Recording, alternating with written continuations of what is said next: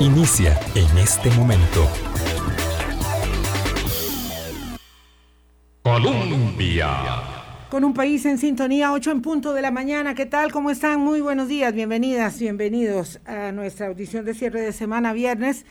Una semana intensa, pesada, incluso diríamos que eh, de pesadumbre, ¿verdad? Porque arrastramos este mal sabor de boca de una circunstancia que en la acción eh, deleznable de, de, una sola persona genera un golpe al ánimo, no solamente de una institución que está haciendo lo imposible para enfrentar eh, desde la atención de la salud y desde la prevención del contagio todo lo posible, sino en el ánimo de un país entero. Esa es la, la consecuencia, repito, de, de esta acción que ayer a cierre del el programa con el doctor Mora conversábamos porque ya era un hecho la diseminación de ese, de ese video viral eh, que terminó, eh, por supuesto, con todas las acciones o que devino en todas las acciones que posteriormente fueron notificadas y confirmadas a lo largo, a lo largo de, esa, de esa mañana tan pesada.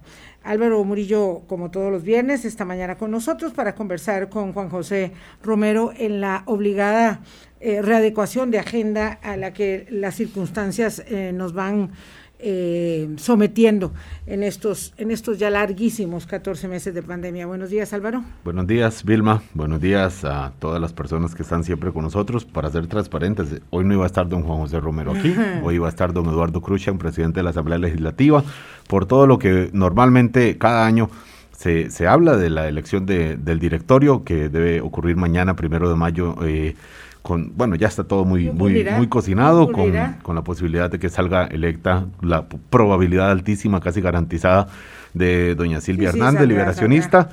Eh, pero bueno, eh, como en tantas cosas en este año y resto, eh, pues hubo que cambiar planes y eh, traer a, bueno, traer no, invitar y aprovechar los, y los conocimientos, los dicha. conocimientos de don Juan José Romero, director de la, de la maestría en epidemiología de la Universidad Nacional, después de un día que no dudo en coincidir con usted, Vilma, quizás el peor de la pandemia, y no solo por los cifras récords, en una, un nuevo récord, ¿verdad?, en contagios, en hospitalizaciones, sino porque cuando nos dicen que la tabla de salvación, la esperanza, lo que nos estaba dando esperanza en buena medida, que era el plan de vacunación, eh, ya se siembra la duda y muchas personas ciertamente se preguntan, bueno, ¿me habrá pasado a mí lo que le pasó a ese señor que le inyectaron una, una no vacuna, o sea, una, una jeringa vacía?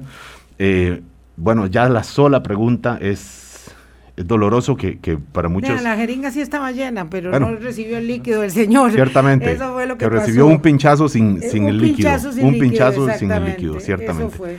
Y, y bueno, entonces eh, esto, por supuesto, ofende a todo el personal sanitario que está ahí dejando el pellejo diariamente en la atención de los pacientes eh, en los hospitales.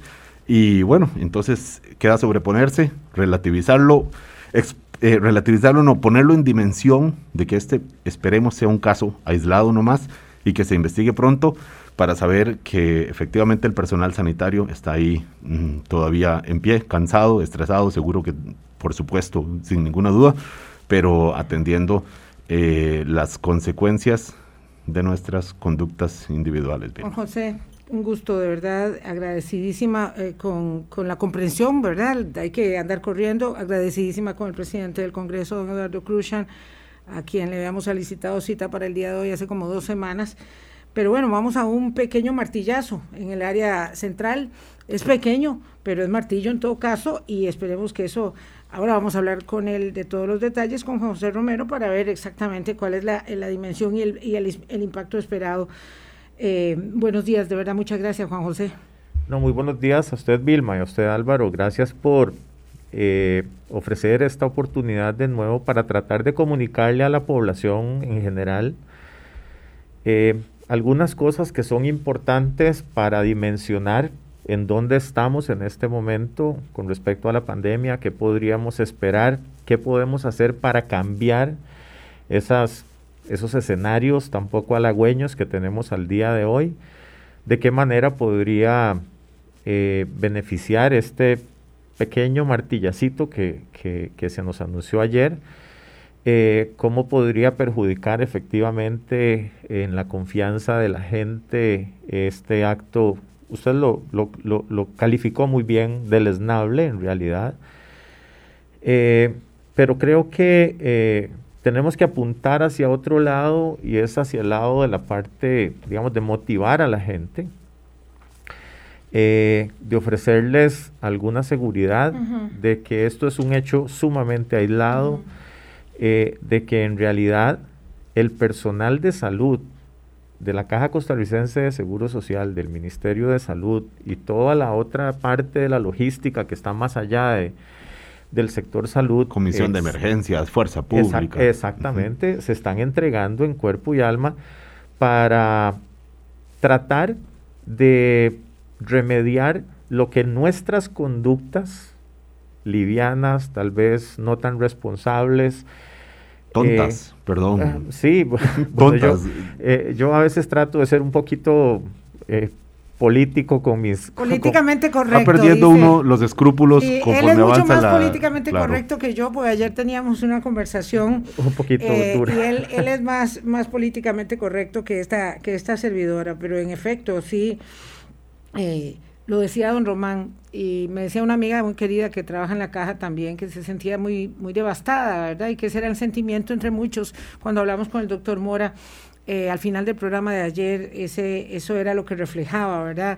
Todavía no se había confirmado, pero él ya lo sabía, lo que pasa es que no lo podía adelantar porque no había salido el comunicado oficial, pero tenía un sentimiento de, de pena, de pesar, ¿verdad? Que se transmite claramente en, en una voz eh, tan serena eh, y, asertiva como la del doctor Eduardo Mora, eh, Mario Mora, perdón, jefe de servicios de salud de la caja, que a mí me dio mucho, mucha angustia. Y la verdad, ayer, usted sabe, esto que dice Juan José es tan cierto. Una amiga que se vacunó en el mismo device donde yo me vacuné, me dijo que si tendríamos que hacernos una prueba de anticuerpos. Y yo le dije, ¿cómo por qué? Yo estoy muy convencida que a mí sí me vacunaron. Yo quiero de verdad que, que confiemos que esto, que esto es un caso aislado. Ayer circulaban montones de WhatsApp y de, ¿verdad? Junto con el video, habían audios, periodistas que se atreven a decir que tienen información confidencial de que eh, el señor había vendido tantas vacunas. ¿Pero en el Twitter o en medios de eh, publicación en medios? No, no, en sus redes sociales. En Twitter. Sí, sí, sí, que, que, tienen información, pero lo que, lo que hay son cadenas que dicen que el señor vendió tantas vacunas, que eran a tanto, que se estaba enriqueciendo. Sí, es decir, eh, yo creo que hay que tener mucha mesura, mucha contención, eh, entender, ¿verdad?, que las personas este, están dando una milla extra, que hay funcionarios de verdad agotados, agotados. algunas de estas personas que ni siquiera descansaron el Viernes Santo porque estaban vacunando y ni qué decir de las personas en los hospitales. Tenemos una saturación eh, al borde del límite con, con, los servicios eh, en camas UCI. Por primera vez decía el doctor Salas que hay fila para ingresar a las UCIs. Esto, esto hay que eh, dimensionarlo, Juan José. y además decía que no ha habido nunca tanta presión sobre las los propios servicios médicos privados como la que hay en este momento. Eso nos sirve para ir poniendo en perspectiva lo que sucede hoy. Sí, definitivamente eh, estamos ante un escenario devastador en, en, la actualidad. En realidad es devastador porque estamos viendo una situación nunca antes vivida por nosotros.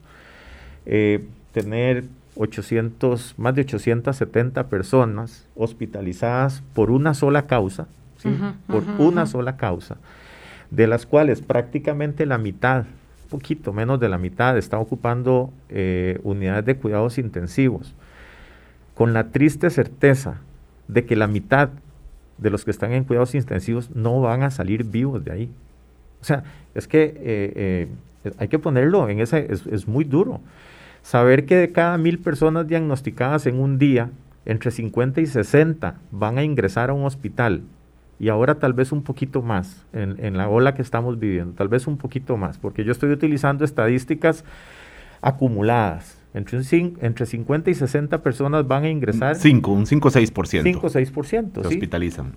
pero para ponerlo así, de cada mil diagnósticos, 50 o 60 van a entrar al hospital. Y la mitad, o un 40%, van a ir a cuidados intensivos y la mitad no va a salir con vida de ahí. Entonces, eh, es, es una cosa que nos tiene que llamar a la reflexión. O sea, ayer prácticamente eran 3.000 casos, para ponerlo en números cerrados. Sí. Entonces, resulta que vamos a tener entre 150 y 180 personas que a razón de 8 a 10 días van a estar ingresando al hospital y que a razón de otros 8 a 10 días eventualmente van a estar falleciendo. Entonces, el número de fallecidos va a ir incrementando conforme, está el, con, conforme el tamaño de la ola, porque tenemos un rezago entre internamiento, entre diagnósticos, internamientos y fallecimientos. O sea que de los, eh, don José, de los 3.000 nuevos casos, casi 3.000 nuevos casos eh, reportados ayer, un nuevo récord, insistimos, eh, estamos hablando de que habrá casi 100 fallecidos. Eh, desafortunadamente. Según, según las tendencias, ojalá, y, obviamente y, y, queremos decir que no, pero los números están ahí. Y, y, hay, y hay otra cosa, Álvaro, que, que hay que ver. Nosotros estamos utilizando estadísticas de el año pasado, o sea, de la primera gran ola que tuvimos, en que no teníamos esta cantidad de personas y entonces la calidad del servicio eh, estaba, bastante, estaba bastante, o sea, eh, eh, había bastante constricción en, en, en, la calidad del, pero se daba una muy buena calidad. Pero es que ahora hemos doblado prácticamente la cantidad de personas que están en unidades de cuidados intensivos con población trabajadora de los servicios de salud que están cansados, que están agobiados, asustados. Vean, yo solo analizo datos, pero yo antier me sentía devastado. Yo eh, en, entré, en un, entré en un caos porque al mediodía estuve en un programa de televisión y yo decía, bueno, la próxima semana sí. en un escenario moderado podríamos llegar a tener 2.500 casos. Y en la tarde ya había... en la tarde me dicen que eran 2.400 y resto, casi sí. los 2.500 y me decían, de ahí Jotas, es que se te adelantó el, se te adelantó la proyección. Un 25% más que el, que, el, que el dato del día previo. El día previo, sí. ¿verdad? Yo, yo, yo, lo comenté con Juan José porque, claro, era, era, eh, era abrumador el, el, número y esta semana ha sido toda la semana de mala noticia. El doctor Salas decía ayer que en la conferencia de prensa que eh, al ritmo que vamos vamos a estar en unos cuatro mil casos en seis u ocho días, es Ajá. decir, en una semana vamos a tener unos 4 mil casos diarios. Ajá. Correcto. Y las proyecciones de 5 mil casos no están, eh, digamos, eh, eh, en, la, en la luna. Es, es, también una proyección que se está manejando y esta circunstancia, entonces viene la pregunta, Juan José, ¿qué es lo que pretende este, este pequeño cerrojo que hay algunas personas, y quisiera saber su criterio, que estiman que llegó un poco tarde, que este cierre debía haber sido hace dos semanas por lo menos eh, y que eh, debimos haber, eh, digamos, esperado un poco de, de, contundencia anticipada. Vean que esta, este, este matillito, ¿verdad? Que empieza el lunes, porque ya desde ahora, este fin de semana hay que tomar sus propias previsiones cada quien, pero este matillo que empieza el lunes termina el domingo, uh -huh. ¿verdad? Es, es, realmente constreñido a la zona central del país, cantones de Alajuela, Heredia, San José y Cartago, para intentar qué, porque ahí es donde está la respuesta que la gente debe tener muy clara, Juan José. No es que vamos a bajar la curva de contagio ahorita. No, eh, ¿qué, ¿qué, es lo que está sucediendo? Eh, lo que estamos viendo ahorita no es por llamarlo así, no estamos viendo los contagios de Semana Santa, estamos viendo los contagios que se dieron por los contagios de los contagios, ¿verdad? Lo que estamos viendo son casos secundarios o terciarios, por llamarlo así, ¿verdad? Entonces, alguien que estaba contagiado contagia a alguien en Semana Santa, este que se contagió en Semana Santa contagia a otros y estos otros potencian con otros y entonces lo que estamos viendo es una segunda o tercera generación de contagios a, a partir de los que se dieron en Semana Santa. Con este incremento exponencial que estamos viendo, porque se dobla la cantidad de casos cada dos días. Cada dos días. Cada dos días estamos Uf. doblando, lo, lo, acaba de decir Álvaro. O sea, teníamos el 25% más con respecto al día anterior, pero al día anterior habíamos tenido cerca de un 25% con respecto al día anterior. Entonces, estamos casi que doblando la cantidad de, casos. De, sí, de la diferencia entre un día y otro. E, exactamente. 500 más un día, 500 más el otro, y así, según los últimos números. Sí, ahí vamos. O sea, es, es una curva eh, eh, espantosamente parada, ¿verdad? Y resulta que estos de hoy eh, los vamos a seguir viendo, o sea, ese incremento lo vamos a seguir viendo durante las dos siguientes semanas. Tal vez no con, con, digamos, con la misma pendiente, tal vez no con la misma cantidad de casos, porque estábamos pasando hace, estábamos a mediados de marzo en cuestión de 300 y resto de casos y resulta que seis, ocho semanas después estamos prácticamente en ocho veces aquella cantidad, ¿verdad? Entonces eh, es muy duro esa, ese incremento. Ahora uno esperaría porque yo creo que de alguna manera el ser humano, el ser humano puede ser increíblemente estúpido, pero yo creo que cuando se, se ve en ciertas circunstancias reacciona y ya uno más o menos ve en la con calle. El instinto, cuando, cuando toca el instinto, ¿verdad? Don José puede ser, cuando hay un, cuando toca el instinto de la, de la, supervivencia. Sí, y entonces yo no sé ustedes, pero yo veo bastante menos movilidad en la calle. hoy se ve, hoy se nota. Ayer ya se empezó a notar un poco menos de movilidad. A mí lo que me angustia mucho, porque yo vengo caminando algunas veces desde mi casa, yo vivo en Curridabat, y yo observo grupos de personas que están conversando, que son, eh, voy a decirlo así como de la edad de Álvaro, digamos que 41. entre los 40 y los 50 años, que están conversando, hombres, hombres que están conversando eh, juntos y sin mascarilla.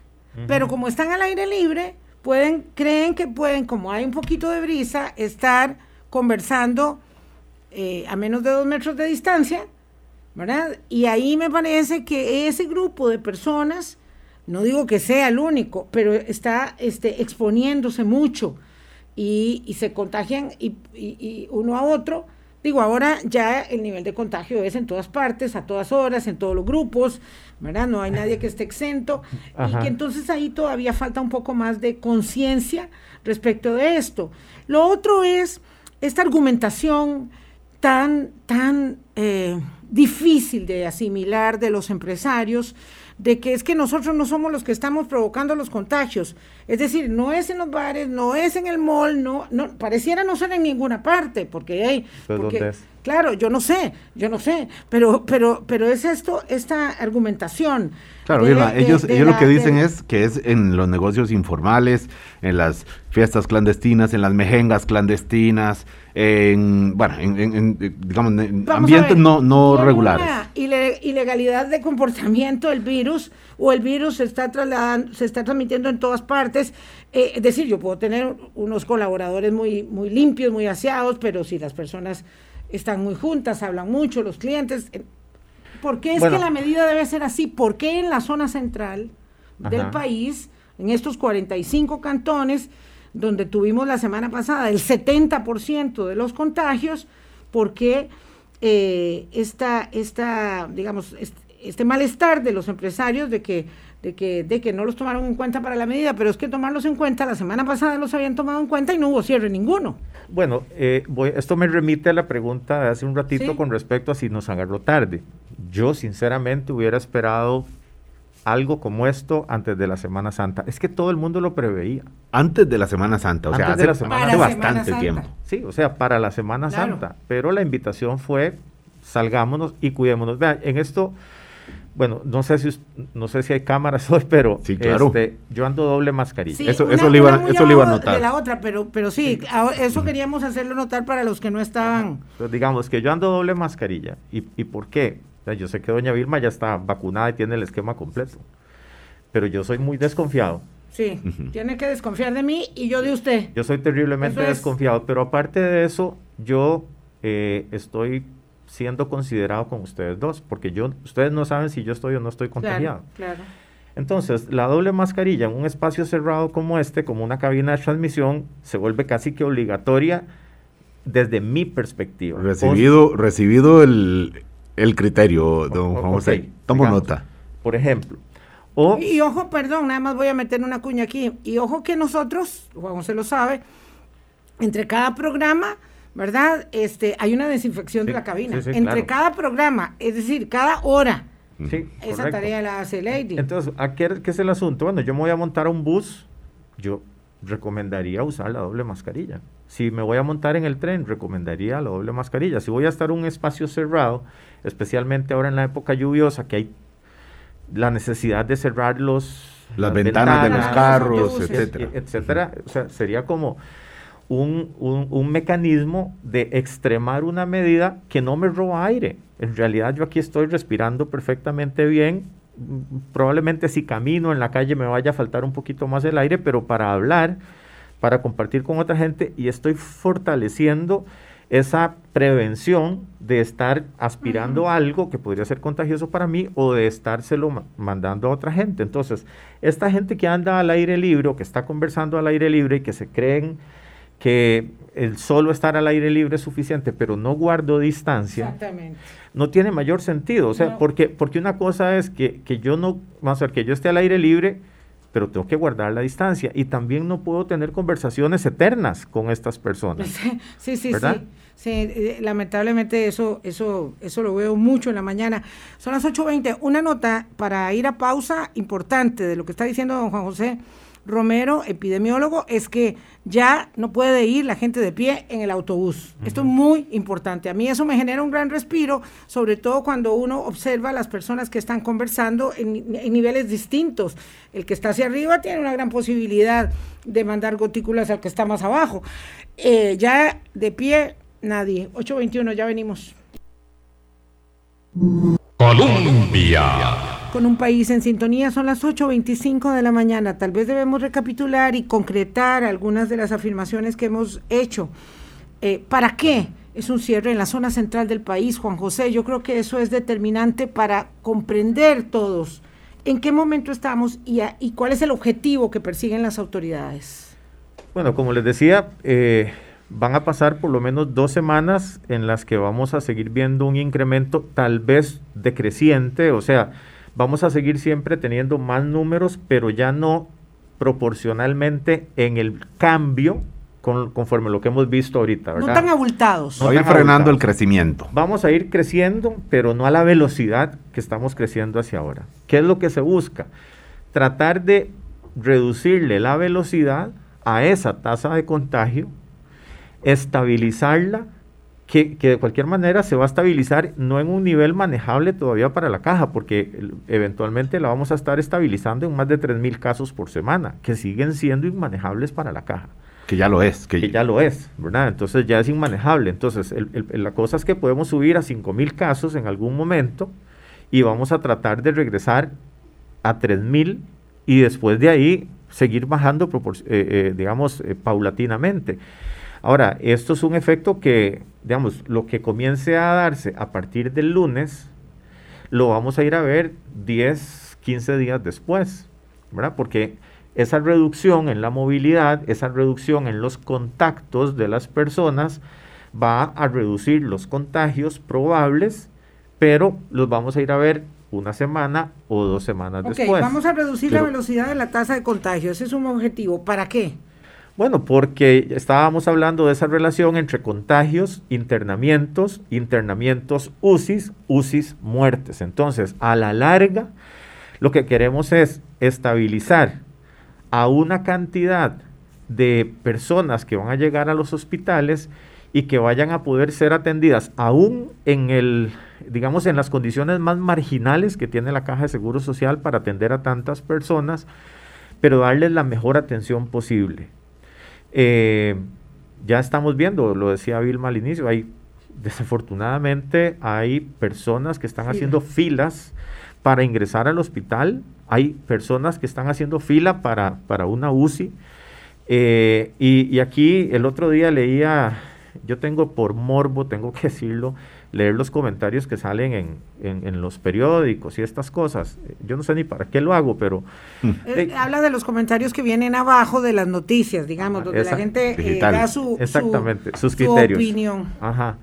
Y entonces alguien decía, bueno, pero si no hay más camas, pongan más. Claro.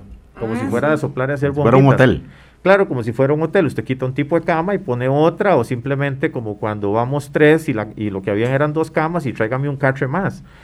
Es que no es así. Es que los equipos especializados, y creo, no sé si lo, ha conversado por aquí el doctor Mora, los equipos especializados para atender un caso de COVID, aún en, en los moderados, es súper especializado. Y ni qué hablar de cuidados intensivos. Entonces, eh, no es cosa de que uno dice, pongan más camas, no. Y no se trata solo de que es que hay que traer más respiradores, no.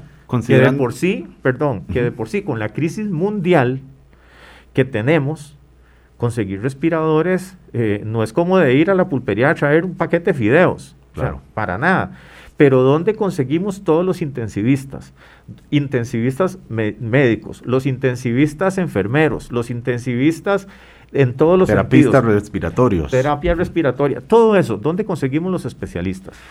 Don Juan José Romero, director de la maestría en epidemiología de la Universidad Nacional, considerando estas limitaciones que usted acaba de mencionar y el ritmo que ya todos conocemos muy preocupante que traen los contagios y las hospitalizaciones, entonces de nuevo, ¿por qué centrarse en la zona central del país. Decían, bueno, el 70%, 68% de los contagios de la semana pasada se dieron en esta región. Pero bueno, sabiendo que aquí pasar de un cantón a otro y aprovechar el fin de semana para salirnos de, Cartago e, e, irnos a Turrialba, eh, pues es, un brinco, es un brinco. ¿Qué sentido tiene centrarlo en la zona central del país? ¿Cuál sería el, criterio de, de, lo que anunció ayer las autoridades? Bueno, es que precisamente en estos 45 cantones donde estamos, vamos a verlo así, en la mitad, en un poquito más de la mitad de los cantones, estamos viendo el 70% de los casos. Lo que pasa es que uno dice la mitad de los cantones, pero si nosotros vemos la densidad poblacional de esos 45 cantones, más o menos viene siendo el 70% de la, población, entera del país. De la población entera del país, ¿verdad? Entonces, por ahí anda la cosa. ¿Qué es lo que estamos buscando o qué es lo que se busca? reducir el contacto entre la gente para reducir la probabilidad de contagio. Pero aquí tenemos que hacer, eh, digamos, esa es la parte que le toca, digamos, al gobierno de la República. Podríamos decir que intentando servirle a dos a dos patrones. quedar bien. Que, intentando quedar bien con Dios y con el diablo, ¿verdad? Eh, no aquí no voy a decir quién es Dios y quién es el diablo para no herir susceptibilidades, pero o, con dos patrones. Una es la parte económica y la otra es la parte sanitaria. Entonces, eventualmente lo que se está buscando es el menor daño económico, fiscal y todas estas cosas Laboral, que desafortunadamente hay que verlas y intentando ofrecer el máximo beneficio posible con estas medidas al sistema sanitario. Pero el presidente de la Cámara de Industrias dice que se incumplió el objetivo de dar balance entre economía y salud para poder preservar el empleo. Sí, y entonces aquí ahora me lleva... ¿Qué le parece a usted eso? Esto me lleva, Vilma, a lo que conversaba usted también hace un rato. O sea, ¿por qué los comerciantes dicen no es mi culpa los contagios? Porque no es en mi negocio donde estas cosas ocurren. Y probablemente una gran mayoría de gente que tiene su restaurante, que tiene su peluquería o que tiene su, su sodita, eh, digamos que una buena proporción hacen las cosas muy bien, muy probablemente lo hacen muy bien. Lamentablemente hay unos cuantos que no y aquí pagan justos por pecadores. Desafortunadamente parte de la desconfianza es desconfiar de todos y de todo y entonces no podemos eh, hacerla, bueno, es que como Vilma sí lo hace, Vilma mantiene abierto y como Álvaro no lo hace, a, Álvaro le vamos a cerrar o viceversa.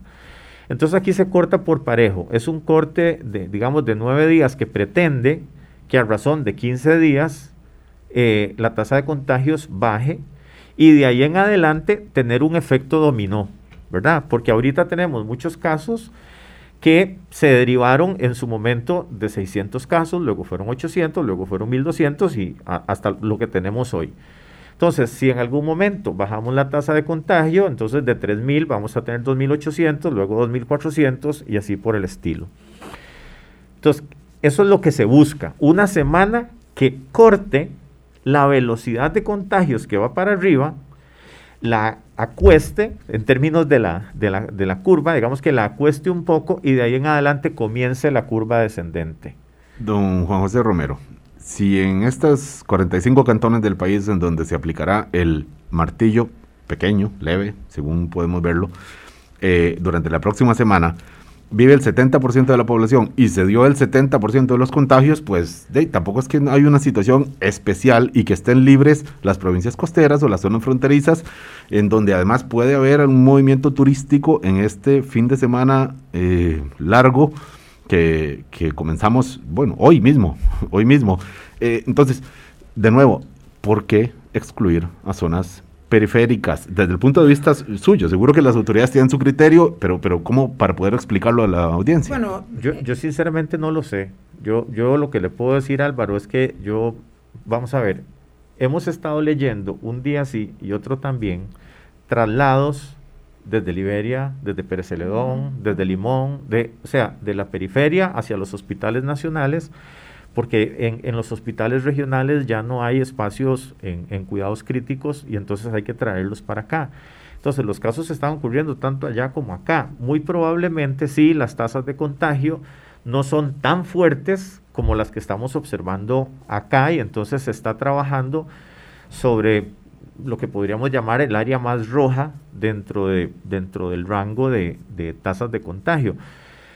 Eh, yo hubiese preferido, yo personalmente hubiese preferido una medida nacional, ¿verdad? Yo hubiese preferido una medida nacional con, con, la restricción vehicular a nivel nacional. La respuesta es precisamente, yo diría, en el balance de lo que don Enrique Egloff dice que no se, que no se hizo, fue eso, fue cerrar eh, en la concentración del 70% de la población, las actividades no esenciales, ¿verdad? Porque igual están abiertas las farmacias, los supermercados, las ferreterías, todo lo que sabemos que está eh, estuvo abierto en los momentos, digamos, más severos de, eh, de restricción del año pasado. Eh, pero manteniendo, digamos, la economía con algunos pulmones habilitados. Esa es la circunstancia. Entonces, yo más bien pienso que se trató de hacer un balance entre eh, este, la recuperación de la salud y el, y el tema de la, del, empleo, ¿verdad? Y, los, y los negocios, manteniendo eso abierto. Tanto es así que la medida se anuncia ayer, eh, jueves, y no entra en vigencia de inmediato. Entra en vigencia el lunes, claro. ¿Por qué no? Justamente para dar un margen. Eh, claro, entra en vigencia. ¿Por qué? Porque hubiera sido enorme la reacción de, perdón, hace dos días o tres el presidente de la Cámara Nacional de Turismo estaba pidiendo que no hubiera ni restricción los fines de semana para que la gente hiciera paseo de un día, lo cual es absolutamente claro que se pueden hacer paseos de un día si uno puede salir el sábado y otro el domingo. La cosa es que no salgamos todos al mismo tiempo. Pero si no, hubieran dicho que habían muchas eh, eh, reservaciones hechas, ¿verdad? Y que entonces eso era un golpe. En fin, yo creo que es muy difícil equilibrar las medidas de manera que digamos que todos estamos satisfechos. Eh, por supuesto que no, la Cámara, los empresarios salieron enojados de la reunión porque creyeron que iban a ser partícipes de la decisión, pero si lo que hemos estado reclamando es que el gobierno, ¿verdad?, se amarre los pantalones para tomar medidas duras, dolorosas, pero necesarias para y un poco aplacar. Decía Juan José, yo quiero que esto quede muy claro, para reducir la velocidad de la tasa de contagio, por un lado, y para estabilizar a las personas que van llegando a los hospitales y darles la mejor atención posible, porque oigan, es que hay fila en la UCI, es que hay fila para entrar a la UCI. Y el tema cuando, cuando uno lo plantea de esta manera es que, es que si la fila para entrar es mía o de un pariente mío, ya ahí yo me pongo muy angucioso. Porque si es de los parientes suyos o, de los que yo no conozco, pues tal vez lo relativizo. Sí, en, un sentido muy ingrato de la falta de solidaridad, de solidaridad ¿verdad? O, claro, o de la, claro, de la Sí, eh, a ver, eh, esto es muy complicado porque eh, desde la salud, insisto, yo hubiera preferido, incierto, pero el hubiera, ayer se lo decía Vilma, el hubiera es, un, es, es, un, es un tiempo verbal que ni siquiera debería existir, porque al fin y al cabo ya no fue, ¿verdad? Yo, yo hubiera querido algún tipo de restricción previo a la Semana Santa. porque como epidemiólogo, claro. Claro, porque lo anunciamos. Y es lo que veían venir. Lo veíamos venir. Y cualquier analista, puede ser el doctor Evans, o pudo ser Agustín, o pudo ser cualquiera de las personas que han estado aquí en su programa, eh, el, doctor Rosero o, eh, o, don Tomás de Camino, todos coincidíamos en que iba a haber un incremento en la tasa de contagio. Algunos dimos un número y nos quedamos cortos, otros dieron un número que asustó mucho y, y finalmente se cumplió, desafortunadamente, pero se preveía. Entonces uno dice, bueno, una economía, yo siempre lo dije desde el principio, una economía no se puede basar en personas enfermas o muertas o en personas asustadas, porque esa es otra. Entonces, lo que nosotros sí necesitamos confianza, pero para tener confianza tenemos que tener una tasa de contagio manejable y no como ahora que tenemos una tasa de contagio eh, con transmisión, sí, con transmisión comunitaria, en donde uno... ¿Cuánto anda, perdón, el número? ¿Puede andar ahora mismo en la tasa de...? Está como en 1.40 y tanto. Sí, 1.40 y tanto. Con, el número de ayer subió un poquito más de 1.40. ¿De qué quiere decir? Que mil casos hoy nos pueden producir 1.400 casos dentro de 7, 10 días. Claro. Entonces, por eso les digo que, ¿qué es lo que se busca? Bajar la tasa de contagio para ir paulatinamente bajando a números que aún así no van a ser manejables por la Caja de Seguro Social. Entonces, bajo esa circunstancia, hay también toda una, eh, eh, toda una sensación de inseguridad de la gente de salir a la calle.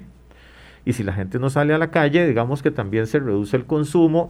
Entonces, aquí hay un efecto de círculo vicioso que uno dice, bueno, es que tratemos de que esto se mueva, pero si esto se mueve y nos enfermamos muchos, eso va a reducir también la movilidad y entonces al final vamos a estar en una espiral interminable de que sube, de que baja, de que sube, de que baja, con la triste realidad de que esta vez subió muchísimo más de lo que nosotros estábamos en capacidad de manejar.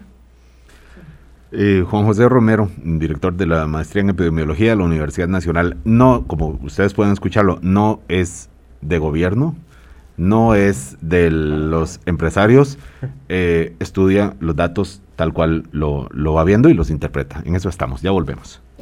Colombia. Con un país en sintonía son las 8.42 minutos de la mañana. En la misma línea argumental que hablábamos con Juan José Romero, que dice hubiera preferido un cierre desde antes de Semana Santa o para la Semana Santa, para no encontrarnos en esta tesitura el señor Tomás de Camino hace una elaboración muy drástica y él dice que ya deberían estar interrumpidas las clases en eh, escuelas y colegios. Y el ministro Salas ayer claramente dejó la puerta abierta para que eso ocurra en cualquier momento. Aquí también hay otro balance muy delicado.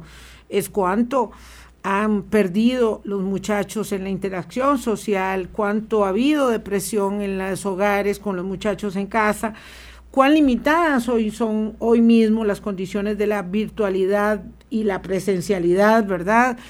Como para volver otra vez a la virtualidad, pero lo cierto es que don Juan, el señor de Camino dice, eh, hay que interrumpir las clases otra vez. ¿Usted qué opina, don Juan José?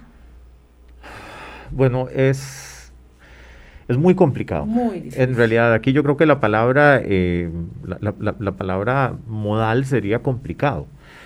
Eh, ¿Qué sucede? Tenemos un sistema educativo altamente desigual, muy desigual, ni siquiera vamos a decir inequitativo, es desigual. Entonces, este aparatito no es celular. un dispositivo, el celular no es un dispositivo para que yo reciba clases, ni siquiera yo que soy universitario.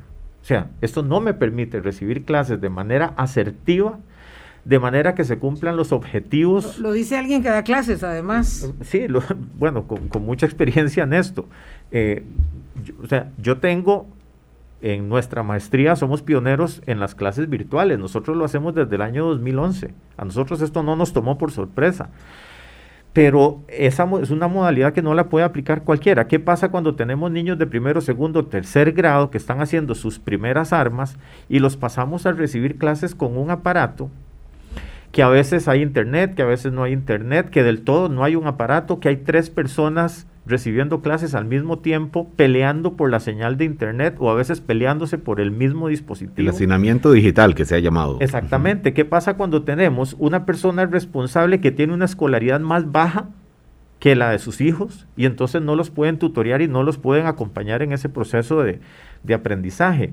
su única, salva, su única tabla de salvación son sus profesores, que son los tutores, que los ven al menos una vez a la semana y les pueden ayudar. Entonces, uno dice, bueno, eh, si lo que buscamos es reducir la movilidad, porque eso es lo que se busca, reducir la movilidad y con la reducción de la movilidad los contactos y con la reducción de los contactos la reducción de los contagios, bueno, eh, que pasemos de dos días a uno, que pasemos de tres días a dos, extremando medidas personales y extremando medidas institucionales, y con eso no se interrumpe la digamos, no se interrumpe el proceso del todo, porque aquí hay otro gran problema, y ustedes que son muy estudiosos lo tienen que saber. Si nosotros en este momento mandamos a la virtualidad a, escolares y a colegiales, en una situación económica como la que estamos, es altamente probable que tengamos una deserción que será irrecuperable. Para los que somos ya, Álvaro es muy joven, hmm. Pero sí, pero para los que vivimos los años 70 y 80, nosotros vimos salir compañeros de la escuela que nunca regresaron y que hoy día son esos que están haciendo trabajos informales que les cuesta un montón conseguir un trabajo, que no cotizan para la caja, etcétera, etcétera, etcétera, porque es una generación que de hecho así se llamó la generación perdida de, de finales de los 70, inicios de los 80, y estaríamos a punto de excluir ¿sí? Porque sería el sistema el que los excluye cuando les está diciendo, salga, busque un aparatico, ve a ver cómo hace y si no puede, lo siento mucho. Es muy complicado todo ese, todo ese panorama. Don Juan José, eh, yo tengo que decir que em, más allá de la opinión que pueda tener de si deben suspenderse o no las clases, que es una opinión como cual, la de cualquier ciudadano, por supuesto, eh, yo lo que sí quiero dejar muy claro es cuando dicen debemos volver a la educación virtual. Eso es volver a un lugar que no existió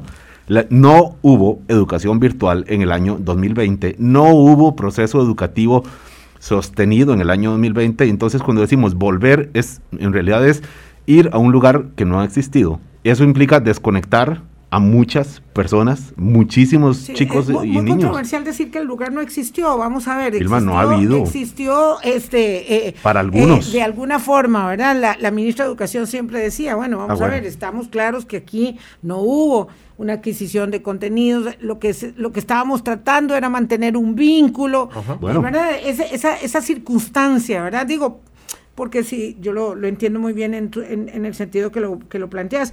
Pero bueno, lo cierto es que esa es una de muchas interrogantes que están planteadas y de decisiones en curso que son plausibles de adoptar porque cada medida, alguien estaba reclamando, ¿verdad?, las decisiones gubernamentales y yo le preguntaba a ese amigo, teníamos una, un debate muy interesante, yo le preguntaba a ese amigo, también politólogo es, pero es que, vamos, ¿dónde están los gobiernos que gobernaron antes en la pandemia? En el mundo entero. ¿verdad? La historia se está escribiendo en el día a día. Por, eso de lo que hablábamos hace un rato, digamos, de los la contrafactualidad, ¿verdad? ¿Qué hubiera sucedido? Sí. Eh, es muy arriesgado decir, bueno, ¿qué hubiera sucedido si tomamos medidas previas a Semana Santa? Esto no hubiera ocurrido. Bueno, tal vez sí, pero en otra dimensión, ¿verdad? En otra magnitud. Eh, ¿Por qué? Porque la gente igual está cansada, igual a la gente ya no le entra el mensaje, igual la gente estaba muy confiada porque veníamos de semanas muy buenas. Sí. Eh, Había vacuna, eh, los abuelos, los abuelos y los padres ya, vamos, siendo vacunados, entonces más relajamiento, vamos.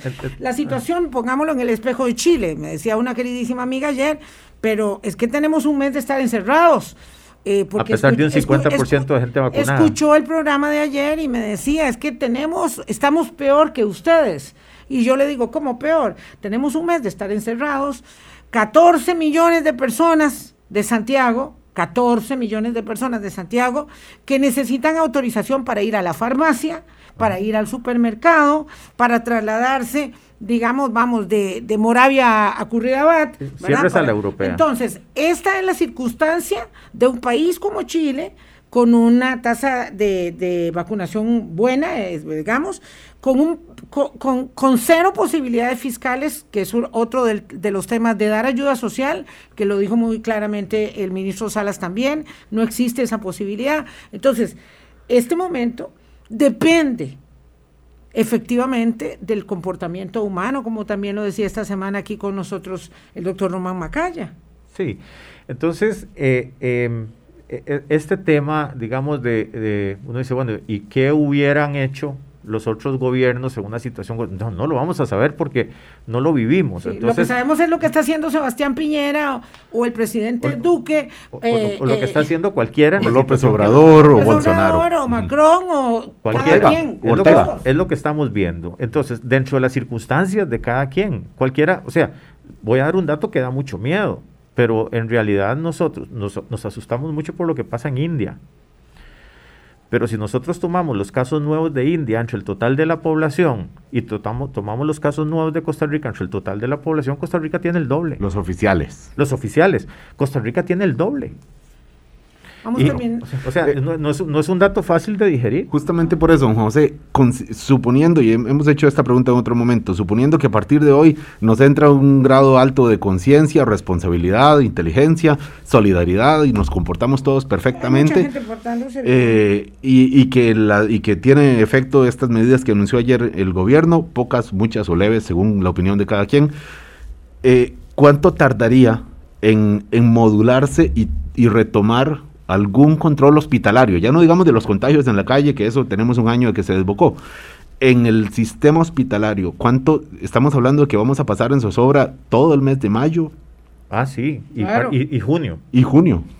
Muy, muy acertado, por cierto, ¿verdad? Que, yo me equivoqué en el texto de hoy y dije que, la liberación y la unidad estaban pensando pasar sus convenciones y después oía, oía al presidente del Partido de Unidad diciendo no pasa nada, nosotros íbamos a la convención. Pero es muy acertado pensar en liberación pasar sí se lo piensa. Liberación sí, muy seriamente. Lo propuso. Lo, no, lo discutió el directorio político del Partido de Liberación Nacional, Antier eh, este, es muy interesante y también el Tribunal de Elecciones Internas lo viene discutiendo desde hace ya un par de días.